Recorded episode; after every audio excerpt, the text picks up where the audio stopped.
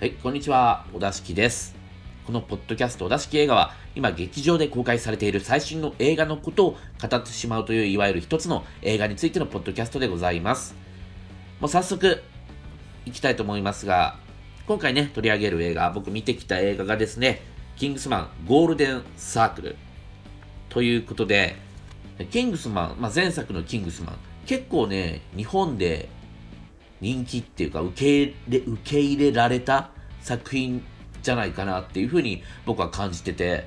周りにもね、あの、キングスマン好きって言ってる人は多くて、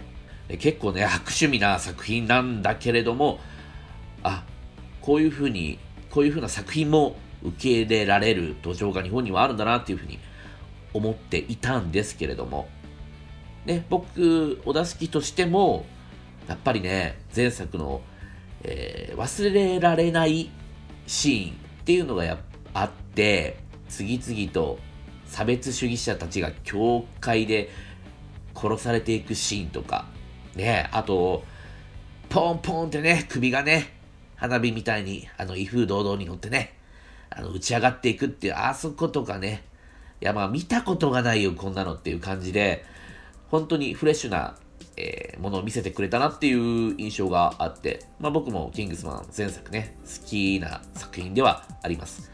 あとね、コリン・ファースがセクシーですよね。コリン・ファースが一番かっこいいんじゃないかな、この世で。この世で一番かっこいいおじさんってコリン・ファースだと思ってしまうぐらいの可愛さ、セクシーさを、えーも兼ね備えてる存在。うん、あやっぱりねは、出てたら、映画のスクリーン出てたら、こう花が出るっていうね、花が出る、花があるか、花があるっていうね、そういう、えー人だと思うので、ね、で、今作も一応楽しみにね、してはいたんですけれども、えさて、えーまあ、どうだったか、この続編、キングスマン、ゴールデンサークル。で、まあ、僕が、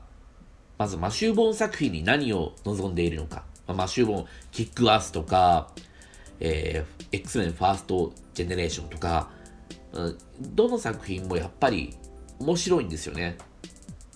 すべて、キングスマン含めて、えー監督、脚本とか手掛けた3作品すべて面白いと思います。なんで、えーで、何が、まあ、マシュー・ボン作品に望んでいるのかっていうと、やっぱり、見たこともないようなフレッシュな演出、そういった、えー演出、まあ、絵作りも含めたものですけども、そういったものを見たいっていうふうに思ってる。まあ、終盤作品にはそういうふうに期待してるというところなんですけども、えー今回のね、ちょっとキングスマンゴールデンサークル、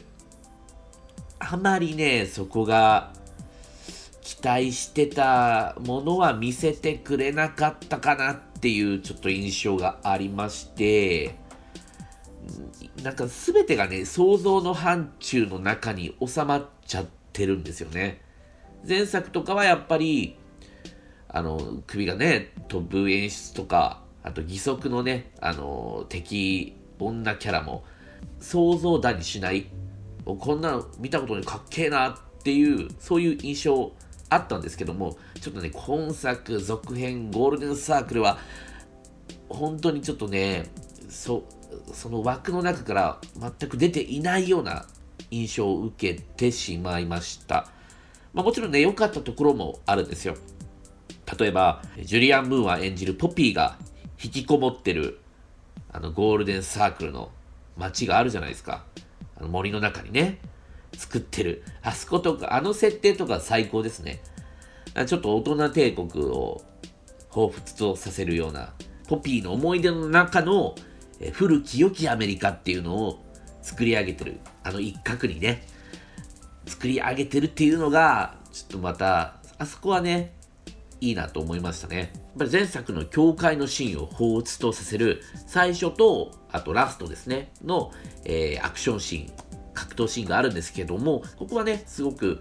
えーかったと思います。基本的にね、カットを割らないっていう、ワンカット風に撮っているっていう、それはやっぱりね、興奮しますよね、見てて。あれ俳優陣も、えー、スタッフの方も撮るのすごく大変だと思うんですけども、こういうシーンをね、えー、最初と最後に持ってきてるっていうのは、えー、まあね、考えられてると思いますし、やっぱりこう、カット終わらないっていうことで、格闘シーンのテンションが途切れないと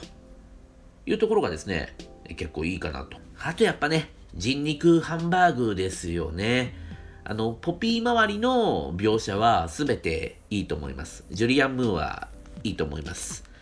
あのね、人肉ハンバーグのミンチにしちゃって、ああの、なんですかね、ちょっとリアリティがないコメディ感の溢れるような、その、えー、ミンチにされ方っていうか なんか、ポンポンポンって変な服のカスみたいのが、ぴょんぴょんって飛びで飛び出してて、で、足がこう出たまま、そこで停止するっていう、あの感じとかも結構くだらなくて 悪趣味でね、面白いと思いましたね。ああいうところはね、まあ良かったは良かったんですけども、ああと細かいところでは、えポピーが自分の手下にですね、新しい機械の腕を授けるとき、アームマゲドンよっつって、アームマゲドンと名付けたわっつって、これ渡すんですけど、クソダサいっていう 名前のクソダサさがまたバカらしくて、ちょっと笑ってしまいましたね。あれが。まあ、そこはね、そういうところでいいところはね、まあ、あるにはあるんですが、えー、まあ、ちょっとね、想像の範疇はやっぱり超えてない。何が超えてないかっていうと、例えば、えー、車が潜水艦になるシーンがあるんですけども、車がね、普通の車が潜水艦になるなんてものはね、もう見飽きるぐらいもういろんなもんで見てるじゃないですか。もっとね、違うものに変形してほしいっていう気持ちがね、ありますし、ね、これ、キングスマンですよ。あのキングスマンなんだからもっとね、違うものを見せてほしいっていうのはありますし、えー、あと、地雷の下りありますよね。あのね、地雷の下りなんかね、もういろんな映画でね、何回も見てる下りなんですよ。俺に構わず行け的なね。まあそこはカントリーロードをあいつに熱唱させるっていうああいうシーンを作りたいために作ったのかもしれないんですけどもいやそれにしてもねあの人の無駄死に感がすごいしでせっかくいいキャラなのに無駄遣いされてるっていうところもありますしね。あそこでカントリーロード熱唱して実は地雷が爆発しなかったとか、そういうことであれば、なんか逆に、あの、フレッシュだなっていうか、うん、そういう透かしもあるよねっていうふうに思えたかもしれないんですけど、ああいう、あのシーンはね、地雷のシーンはほんとよく見ますんで、なんでああいうの入れちゃうのかなとも思いましたしね。あとね、良くないなと思ったのはエルトン・ジョンの使い方ですね。結構出るんですよ、エルトン・ジョンが。なんかちょっと出るぐらいの亀を出演ぐらいなのかなと思ってたら結構出ててでねもうエルトン・ジョンがこれをやってるっていうこと以外の面白さっていうものがないんですよね。だからあのまあ俗に言うベロベロバーっていうそういう風なあの、使い方になっちゃってるっていうのがあって、もっとね、エルトン・ジョン出すんだったらもっとうまく使えると思うし、もっとね、それが、まあ、できないとかなら、別に、本当に10秒ぐらいの出演シーンでいいんじゃないかっていうふうに思うんですけど、結構ね、出てて結構なんか滑ってんなっていうのがちょっとね、ありましたね。えあと、まあ、キングスマンの魅力のかなりの部分を占めていたハリーというキャラクターですね。やっぱりね、ハリーが出てないと、あんまりね、面白くないんですよね、映画として。なんで、まあ、その制作者、マシュー・ボーンも、このハリーを出すと、復活させるっていうことは、もう、しなければならなかったことなんだろうと思うんですけども、この復活のさせ方がね、まあ、よろしくないですね。というのも僕は、あの、まあ、予告編とかで、まあ、バンバンハリーがあのちゃんと生きてた生きてたっていうかまああのエグジーと一緒にね戦ってるシーンっていうのがあったので、まあ、ハリーは何らかの形で、えー、エグジーと戦いを共にするんだなっていうふうに思ってたわけです。で僕はあの思ってた予想してたのはサイボーグなんじゃないかなっていう、まあ、サイボーグロボットなんじゃないかなって思ってたんですよね。っていうのもなんかこう予告編とかでのハリーがあのあまりこう人間味を感じさせないような無表情で戦っててっていう感じでこれはあなるほど。なんか超技術でサイボーグとして蘇ったんだなっていうふうに勝手にね思ってたんですよ。そういうふうにね予想してたんですけども。で実際結構そういうロボットの技術が発達してますよっていうようなあのシーンがね出てくるんですよ。特にポピーが、えー、ロボット犬を2匹ね飼いならしていたりとかかなりロボット技術が発達してるっていうのがあの振りとしてね描かれてたのであじゃあこれはまあ間違いなくサイボーグだなっていうふうに思ってたらマジで生きてたっていうのにもうびっくりしちゃって変ななんかサランラップみたいなの巻いたら生き返るっていう謎設定がね、出てきまして、これはね、よろしくないと思いますよ。だって、まあもちろん高等無形な作品ですけども、こういうことしちゃうと、もう誰かが死んだりとか、実は生きてましたとか、そういうので、全く観客は興味持たなくなりますよね。どうとでもなるんじゃんって思ってしまって、そこの、なんだろう、最低限のリアリティラインっていうか、犯しちゃいけないところをもう軽々と超えちゃってるような気がして、緊張感も失われるし、どうせこれ、どうせ敵に撃たれて死んでも生き返るんだろうっていう風に見ちゃいますからね。しかももう劇中であのサランラップで2人生き返ってるっていう、これ絶対僕のね、サイボーグ案の方がそういう意味で良かったと思うんですけども、何なんですかね？なんで生き返らせたんですかね？普通に。しかもハリーの記憶が戻るかどうかのくだりなんてね、どうでもいいっていうのも、もう CM とか予告編とかでバンバン一緒に戦ってるシーンが流れちゃってるから、あそこ伏せとけばね、ままだあのどうなるかっていうね、興味も持続したのかもしれないんですけど、ここをね、見せちゃってるから、どうせあの記憶戻んだろうっていう風に観客思ってるわけですから、で、その後もね、ハリーが復活した後も、復活したばっかだから、蝶が見えて、うまく任務ができないみたいな、ボケ老人みたいな感じで描かれてますけど、そんなね、ハリーを見たいわけじゃないじゃないですか。ハリーの魅力っつったらやっぱり、もうめちゃくちゃ有能な、しかも紳士で、もう本当にかっこいいっていう存在だからこそのハリーなわけで、そういうハリーがね、見たいわけじゃないのにそういうのを入れてくるし、じゃあそれで何かカタルシスがあるのかって、その振りなのかと思ったら、